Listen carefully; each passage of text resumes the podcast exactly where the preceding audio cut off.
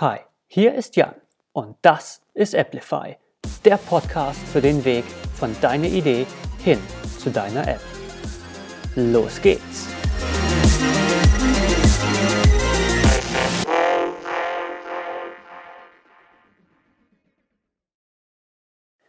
Hi und willkommen zur inzwischen sechsten Folge vom Applify Podcast. Heute geht es um die Wurst. Wie ich letzte Woche angekündigt habe, geht es um die Frage, was kostet denn überhaupt eine App? Was kostet es, so eine App zu entwickeln? Und da geht es jetzt eigentlich nicht darum, was es kostet, eine App zu entwickeln, sondern du willst ja wissen, was es kostet, deine App zu entwickeln. Und ja, leider liegt genau da der Hund begraben. Ähm, ich könnte jetzt mal eine ganz freche Frage zurückstellen. Was kostet denn ein Haus? Oder was kostet ein Auto? Dann wirst du mir sagen, ja, keine Ahnung, es hängt davon ab, was für ein Haus, es hängt davon ab, was für ein Auto. Und dann fangen wir an, ins Gespräch zu kommen. Weil dann gibt es nämlich die Fragen, okay, ne? also wenn du jetzt zum Beispiel zum Architekten gehst, ähm, und mit, mit dem redest, dann wird er dir vielleicht schon sagen können, von bis ähm, unter der Voraussetzung irgendwie mehr oder weniger so eine Lage zum Beispiel. Aber bei Häusern ist es ja sehr, sehr greifbar. Wir haben alle mal mit Häusern zu tun gehabt. Wir wohnen alle in einem Haus. Ähm, wir haben vielleicht mehrere Bekannte, die ein Haus gebaut haben. Und dann gibt es halt so Sachen, die sehr offensichtlich sind. Ne? Also klar, was ist was das für eine Lage ist, wie groß ist das Haus, was ist, wie groß ist das Grundstück, wie groß ist die Wohnfläche, was für eine Art von Heizung ist es, ähm, gibt es Erdwärme, gibt es Fernwärme, gibt es Solarpanels auf dem Dach und so weiter und so fort. Und aus diesen Fragen wird sich dann zum Beispiel der Architekt dann irgendwas ausdenken, ausrechnen, wie viel das am Ende kosten wird. Jetzt ist allerdings immer noch ein Haus irgendwie ähnlich wie alle anderen Häuser. Ne? Es gibt ein Fundament, es gibt Wände, es gibt ein Dach, es gibt die Heizung, es gibt die Stromversorgung. Das heißt, irgendwie alle Häuser sind irgendwie gleich, nicht ganz, aber die sind irgendwie immer noch relativ ähnlich. Das heißt, man kann sehr gut auf Erfahrungswerte zurückgreifen. Jetzt geht es ja aber nicht darum, dass du eine App haben willst, die genauso sind wie viele andere. Du willst ja deine haben. Das heißt, stell dir mal vor, wie es wäre, wenn man Haus bauen würde, ohne vorher so ein Haus gebaut zu haben. Also, okay, wenn du mit jemandem redest, der weiß, wie man generell Gebäude baut, aber halt noch nie genau das gebaut hat, was du haben willst.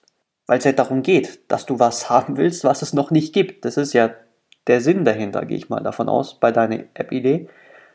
Und jetzt siehst du, okay, es wird, es wird schwer. Die Frage, was kostet eine App, kann nicht direkt beantwortet werden. Aber ich kann dir mal so ein paar Anhaltspunkte geben, wo du zumindest sehen kannst, was denn so die, die allergrößten Faktoren sind, die da mit reinspielen. Dass du dir darüber Gedanken machen kannst, dass du darüber mit deinem Entwickler mal drüber reden kannst. Und lass uns mal ein bisschen anfangen. Lass uns mal mit dem, dem allergrößten Teil anfangen. Spezifisch, wenn es, App, wenn es um App-Entwicklung geht. Ich bin in der vorherigen Folge schon ein bisschen drauf eingegangen. Willst du, dass die App nur für iOS verfügbar ist oder nur für Android? Es gibt legitime Gründe, warum du es nur für eine Plattform brauchst. Also zum Beispiel bei firmeninternen Apps, wenn es ganz klar ist, dass alle Benutzer, alle Leute, die diese App benutzen sollen, ein, ein, iPad zum Beispiel gestellt bekommen, dann ist es zum Beispiel klar, okay, dann kann man sich das sparen ähm, eine Android-Version zu bauen. Aber wenn es jetzt zum Beispiel um wirkliche Endkunden-Apps geht, dann will man vielleicht schon beides haben. Aber dann sollte man sich auch im Klaren sein, okay, eigentlich geht es jetzt nicht mehr um ein App-Projekt, was gebaut werden muss, sondern eigentlich um zwei. Es müssen die beiden Apps in der Regel separat gebaut werden. Ähm, hierzu kann ich dich auch nochmal auf eine vorherige Folge verweisen. Ähm, die hieß ähm, wie hieß Nativentwicklung oder Hybridentwicklung, eine Klärung für die beiden Begriffe. Da gehe ich sehr tief ins Detail, was die Vorteile sind, was die Nachteile sind, ähm, zwischen einmal bauen für beide Plattformen oder separat für beide Plattformen bauen. Ähm, würde ich dir sehr empfehlen, das zu hören, wenn du an dieser Stelle jetzt ein bisschen skeptisch bist. Aber lassen wir es mal so dastehen. Ne? Generell auch immer, wenn du für beide Plattformen baust, wird es komplexer, das heißt teurer. Die nächste Frage ist, werden Benutzerdaten zentral verwaltet? Das heißt, wenn ich jetzt zum Beispiel iPhone-Benutzer bin und ähm, auch noch ein iPad habe und ähnlich wie zum Beispiel in der Notiz-App, die einfach aufmachen kann, auf meinem iPhone unterwegs ein paar Sachen eintragen kann. Und wenn ich dann daheim bin, einfach mein iPad aufmachen kann, die Notiz-App öffnen kann und dann habe ich dann da schon die ganzen Sachen, die ich auf dem iPhone eingetragen habe. Also gibt es irgendwie so eine, so eine zentrale Stelle, irgendwo ein Server, wo das iPhone und das iPad und das Smartphone ähm, ihre, ihre Daten hinschicken die dort verwaltet werden, dass wenn ich mich mit einem anderen Gerät anmelde, dass die von dort aus bezogen werden. Gibt sowas oder nicht? Wenn ja, dann ja, dann reden wir inzwischen nicht mehr von ein bis zwei Softwareprojekten, je nachdem, wie das aussieht mit iOS oder Android, sondern noch einem dritten, weil die Anwendung hat dann letztendlich auch einen Teil, der auf einem Server laufen muss. Das heißt, es gibt eine, eine App, die auf einem Smartphone läuft und es gibt eine Anwendung, die auf dem Server läuft und die Daten verwaltet. Das heißt, es muss sowohl die weitere App geschrieben werden, als auch Wartungskosten für den Server hast du dann plötzlich auch. Plus zusätzlich nochmal mehr Komplexität, sowohl in der Projektplanung, weil du hast ein Projekt mehr und die müssen ja auch irgendwie koordiniert entwickelt werden, weil ne, du willst ja irgendwie die Funktion auch testen. Das heißt, du musst die Funktion gleichzeitig irgendwie angehen und nicht irgendwie auf der einen Seite die eine Funktion bauen, auf der anderen Seite die andere Funktion. Und dann kannst du die nicht verbinden, weil es halt unterschiedliche Funktionen sind. Und du musst halt da deutlich strukturierter rangehen. Das heißt, Projektplanung ist komplexer, heißt teurer, als auch die Programmlogik ist komplexer, weil die Daten ja jetzt nicht mehr auf dem Gerät gespeichert werden, sondern da muss ja noch irgendeine Synchronisation hin. Und wie funktioniert die Synchronisation? Wie kann man davon, wie kann man sicher gehen, dass wenn ich eine Änderung auf dem iPhone und auf dem iPad gemacht habe, dass dann genau die richtige auf dem Server landet. Ähm, dass nichts irgendwie falsch überschrieben wird. Solche Fälle müssen dann auch bedacht werden. Das heißt, plötzlich hat man eben noch ein weiteres Projekt, das so mit in dieses Projekt, sag ich jetzt mal, Bundle mit reingehört, was halt Teil vom großen Ganzen ist. Das heißt, das ist eben nochmal ein ganz, ganz großer Faktor, der dazukommt. Jetzt haben wir die, sage ich mal, die allergrößten Faktoren. Jetzt geht es so ein bisschen ins, ja, ich sage jetzt mal, jetzt wird es ein bisschen schwammiger. Und zwar mit der Frage der Qualität der Software.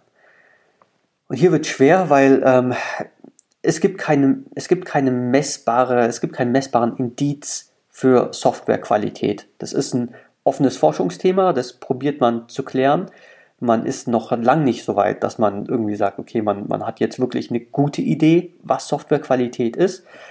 Ähm, man benutzt da ganz gerne so Wörter wie Wartbarkeit, also wie gut kann man eine Software weiterentwickeln, wie gut kann man Fehler beheben, wie gut kann man neue Sachen hinzufügen, neue Features hinzubauen, ohne alte Sachen, sage ich jetzt mal, über den Haufen zu werfen und neu zu bauen.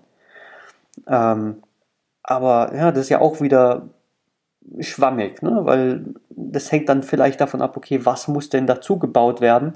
Weil vielleicht kann man eine Sache ganz gut dazu bauen, die andere vielleicht nicht. Das heißt, hier wird schon sehr schwammig. Ähm, letztendlich kommt es darauf raus, dass du, wenn du einen guten Entwickler hast, dann wird er probieren zu verargumentieren, warum er für manche Sachen mehr Zeit braucht um sie gut zu bauen, um eben eine gut wartbare Lösung, um eine gut wartbare Software herzustellen für dich. Das heißt, im ersten Fall erstmal, okay, er braucht jetzt ein bisschen mehr Zeit, um die Sache für dich zu entwickeln. Du hast jetzt Kosten. Ähm, und dann sind natürlich deine Gedanken so, hm, Kosten kann man da nicht irgendwie einsparen? Geht es nicht irgendwie schneller? Ja, kann man machen. Ähm, allerdings gibt so einen Begriff in der IT, der nennt sich Technical Debt, also technische Schulden. Und genauso wie es im Finanzwesen ist, sind die Techniken, technischen Schulden, die sind da. die hast du und die werden nicht weniger, wenn du nichts dagegen tust. Und jedes Mal, wenn du eine Abkürzung nimmst und jedes Mal, wenn du sagst, nee, ist es mir jetzt nicht so wichtig, dass diese Stelle besonders gut wartbar ist oder besonders gut erweiterbar ist, dann nimmst du eine Abkürzung und deine Schulden summieren sich auf. Und irgendwann, wenn gewartet wird, wenn neue Features hinzugefügt werden, kommt die Bank und sagt, okay, die Schulden sollten jetzt beglichen werden. Und je nachdem kann das gut gehen oder auch schlecht. Man muss regelmäßig hingehen und schauen, dass man Sachen gerade zieht, wenn man die von vornherein nicht gerade gezogen hat. Also generell muss man das auch immer wieder tun, weil Software entwickelt man ganz gerne auch mal an Stellen weiter, wo man ursprünglich nicht gedacht hätte, dass man sie da weiterentwickelt. Das passiert auch. Aber ich hatte auch schon Fälle, wo ich eine App übernommen habe, wo so schlimm entwickelt wurde, ich, ich kann es nicht anders sagen, dass es keine Möglichkeit gab, die Software weiterzuentwickeln. Es gab keine Möglichkeit und wir standen vor der Entscheidung, stampfen wir die App jetzt komplett ein, komplett und dann war's das? Oder entwickeln wir sie von Grund auf neu? Also von Grund auf neu. Ich hoffe, du verstehst, was dann dahinter steht. Ne? Also plötzlich nimmst du die iOS-App und die Android-App, zwei Apps, zwei Softwareprojekte. Alles, was du da gebaut hast, schmeißt du weg und baust es neu. Und ja, das hat keinen Spaß gemacht. Ähm, das war keine gute Entscheidung, die man, also es war eine gute Entscheidung, das wegzuwerfen und das neu zu machen, weil jetzt eben zwei Apps da sind, die gut funktionieren und auch weiterentwickelbar sind. Aber eigentlich willst du ja gar nicht an den Punkt kommen. Und das ist halt so eine Stelle, wo es darum geht, okay, was sind deine Kurzzeitkosten gegenüber was sind deine Langzeitkosten.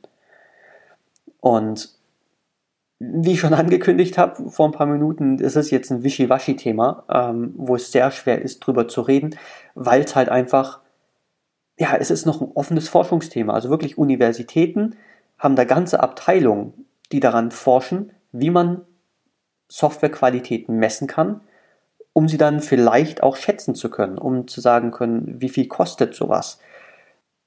In der Zwischenzeit bleibt uns nichts anderes übrig, als mit so Wischiwaschi-Begriffen rumzuwerfen wie Wartbarkeit.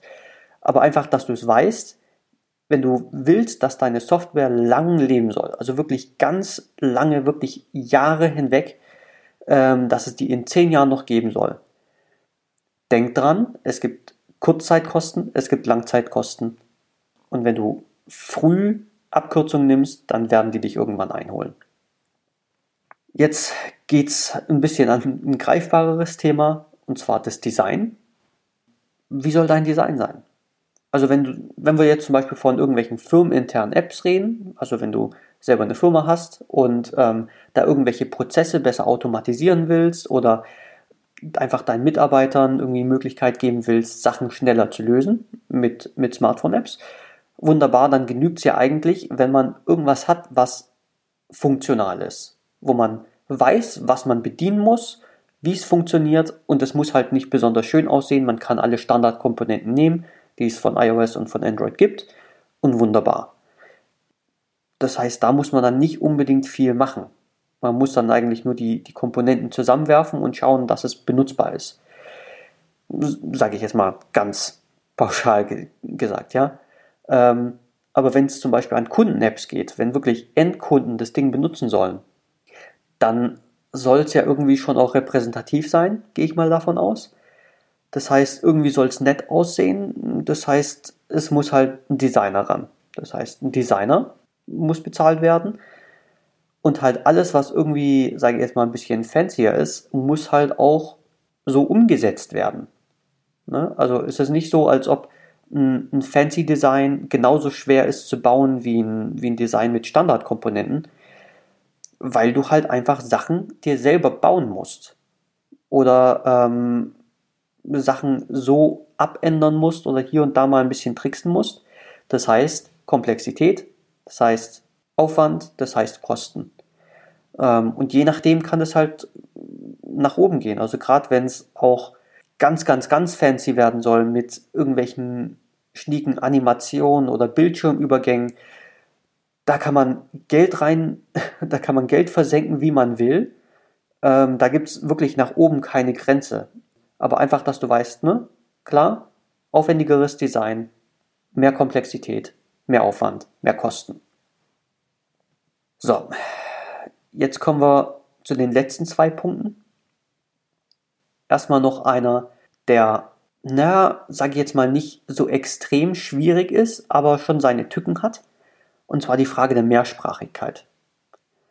Hast du Benutzer nur in Deutschland oder im deutschsprachigen Raum, also auch im deutschen Teil der Schweiz und Österreich?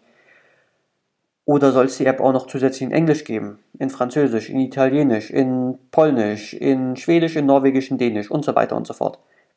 Soll es das geben? Technisch umzusetzen, kein Problem. Ist gar nicht mal so viel Aufwand. Aber ähm, nicht vergessen, es gibt Korrekturschleifen, die man einbauen sollte. Mein Lieblingsbeispiel ist, man vergisst ganz gerne, dass in unterschiedlichen Sprachen die Wörter unterschiedlich lang sind. Ähm, unterschiedlich lange Wörter heißt, es könnte sein, dass Wörter mal deutlich länger sind als ursprünglich im Design angedacht. Und ähm, es könnte auch sein, dass ein Benutzer ein kleineres Handy hat als im Design angedacht. Und mein Lieblingsbeispiel ist da, eine Smartphone-App einfach mal auf Französisch zu stellen und ein iPhone SE zu benutzen. Kleiner Bildschirm, Französisch hat tendenziell eher längere Worte als Deutsch. Deutsch hat auch nochmal längere Worte oder längere Sätze, auch tendenziell als Englisch.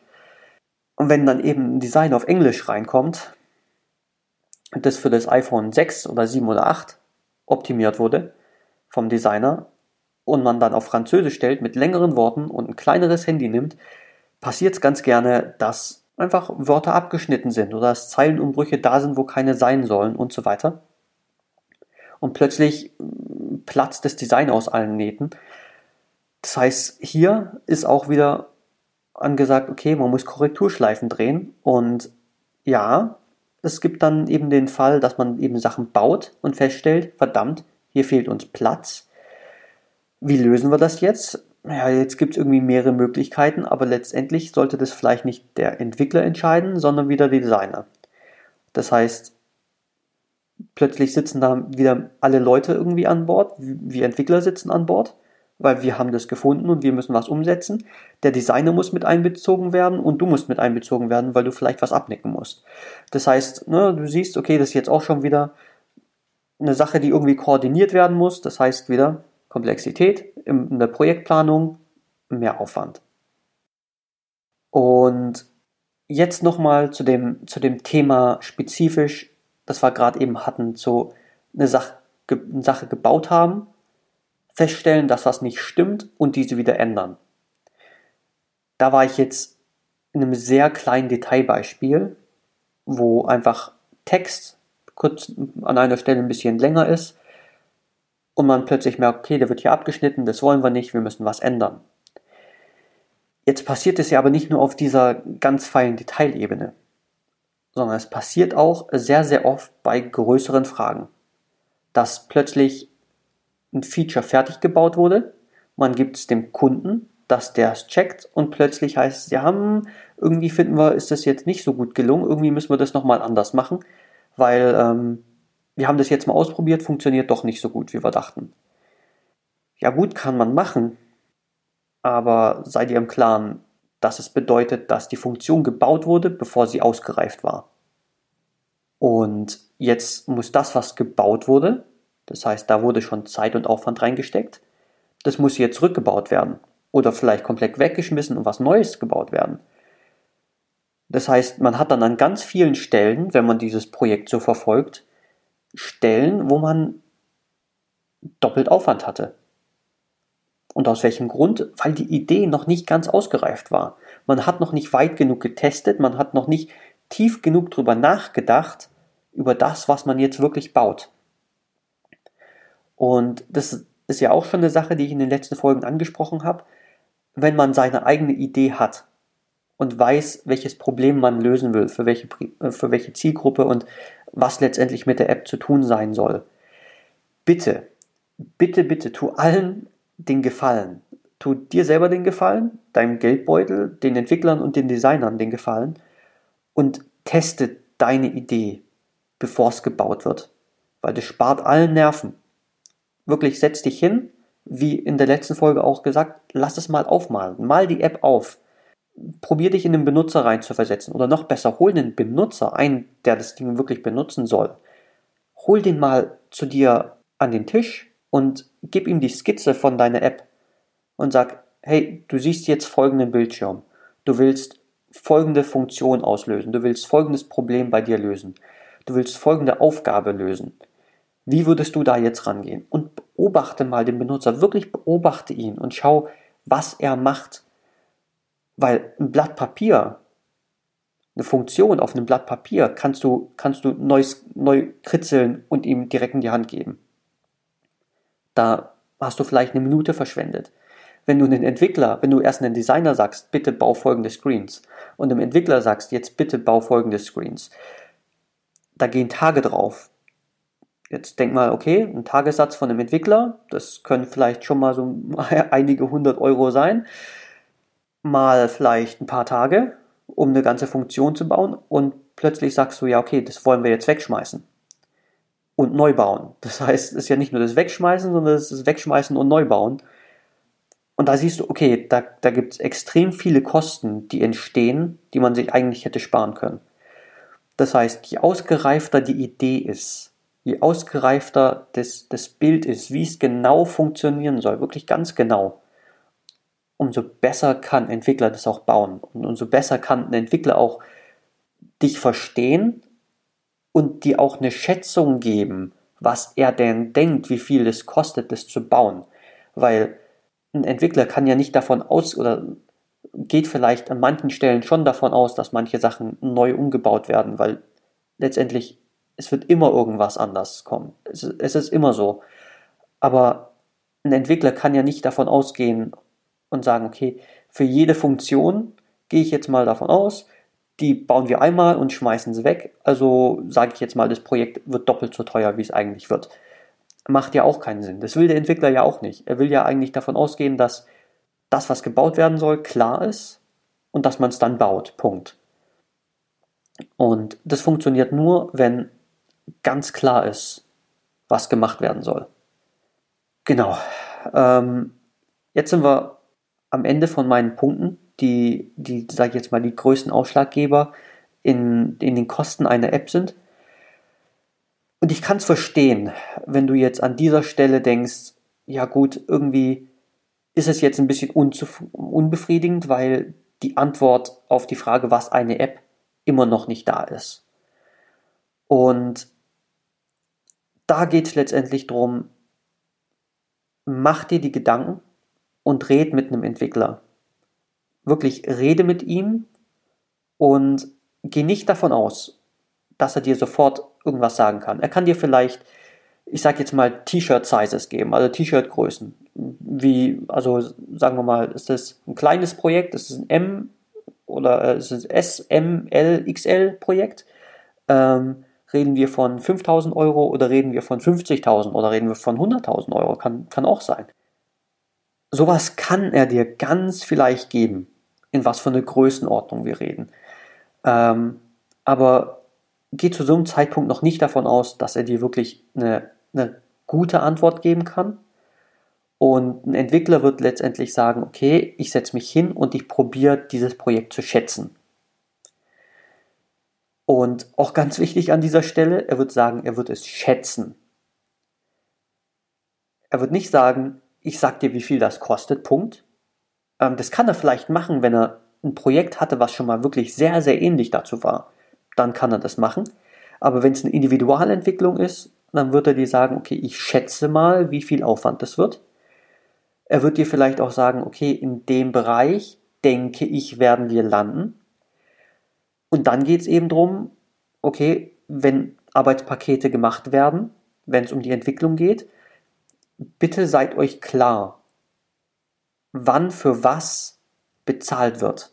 Wann du für was bezahlen willst. Für welche Zahl, ist es wirklich so, dass du nach wirklich genau nach Stunden bezahlst Punkt. Und dann die, die Zeit, die er braucht, die braucht er halt. Und wenn er viel, viel länger braucht, dann braucht er halt viel, viel länger. Idealerweise natürlich gibt es zwischendrin Absprachen. Das heißt, man sieht frühzeitig, ob man, ob man das Ziel grandios verfehlt oder nicht. Oder teilt man es in Arbeitspakete auf. Sagt man, okay, wir bauen erstmal eine ganz, ganz kleine Version, die nicht ganz so weit in der Zukunft ist, wo auch erstmal vielleicht viele Funktionalitäten noch nicht drin sind. Das heißt, man man macht sich das Projekt bewusst kleiner, dass man ein kleineres Projekt erstmal schätzen muss, wo dann auch die Unsicherheit nicht so groß ist. Ja, klar, je länger man in die Zukunft schaut, umso größer ist die Unschärfe und die Unsicherheit.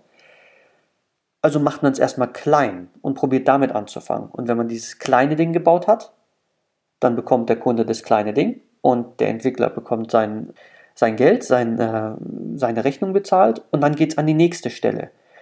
Das ist so ein Mittelmaß. Ne? Das ist halt, dass du immer was in der Hand hast, das, was jetzt gebaut wurde. Du weißt, in welche Richtung es geht, du weißt, wie schnell man mit der Entwicklung unterwegs ist. Aber gleichzeitig ist es nicht so, dass ne, der Entwickler irgendwie Angst haben muss, dass er nicht bezahlt wird. Weil das nämlich auch ein Thema ist, dass wenn die Projekte sehr, sehr groß sind und auch ähm, wenn man merkt, dass die Idee doch nicht so ausgereift ist und regelmäßig doch noch Sachen geändert werden und das Projekt plötzlich viel, viel komplexer wird, dass am Ende ziemlicher Knatsch da ist, weil das Projekt deutlich aufwendiger geworden ist und plötzlich die Rechnung viel größer ist und dann, naja, wurde halt was gebaut, aber man will die Rechnung nicht bezahlen, weil es halt irgendwie deutlich teurer ist als ursprünglich gedacht. Also wirklich hier wieder, ähm, ich sage es in jeder Folge mehrmals und das ist auch, werde ich auch weiterhin tun, weil das der wichtigste Punkt ist. Kommunikation ist alles rede regelmäßig mit deinem Entwickler. Probier regelmäßig ein Update mit deinem Entwickler zu haben und zu schauen, geht so voran, wie wir uns denken? Und wenn nein, was können wir ändern, damit wir zu, unser, zu unserem ja, Wunschziel kommen, damit wir nicht über das, über das Kostenziel drüber rausschießen, dass wir so schnell arbeiten, wie wir arbeiten können und so effizient arbeiten, wie wir arbeiten können. So, jetzt bin ich soweit durch mit meinem Monolog. Ich hoffe, du verstehst, warum das so ein komplexes Thema ist und warum es keine glasklare, einfache Antwort auf diese Frage gibt, wie viel denn deine App-Idee jetzt kosten wird zum Umsetzen. Ähm, ich hoffe, du verstehst, was denn so die einzelnen Teile sind, ähm, die damit reinspielen und dass du dir ja, dass du das Gefühl hast, dir ein paar Gedanken machen zu können, was denn sonst noch so alles besonders an deiner App-Idee ist, die eben ja Aufwand verursachen könnte am Ende, unterm, unterm Strich. Ähm, und wenn du darüber im Klaren bist, dann kannst du mit einem Entwickler reden. Und ich hoffe, dass du dann auch wirklich eine, eine gute Antwort bekommst und auch weißt, wie du diese Gespräche führen kannst. Genau, ähm, das wär's für heute. Ähm, es war eine etwas längere Folge. Ähm, danke, dass du zugehört hast. Danke, dass du durchgehalten hast. Und ja, ich würde mich freuen, wenn du eine Rezension hinterlässt und den Podcast abonnierst. Und in der Zwischenzeit bleibt mir nichts anderes übrig, als zu sagen, bis dann, wir hören uns nächste Woche.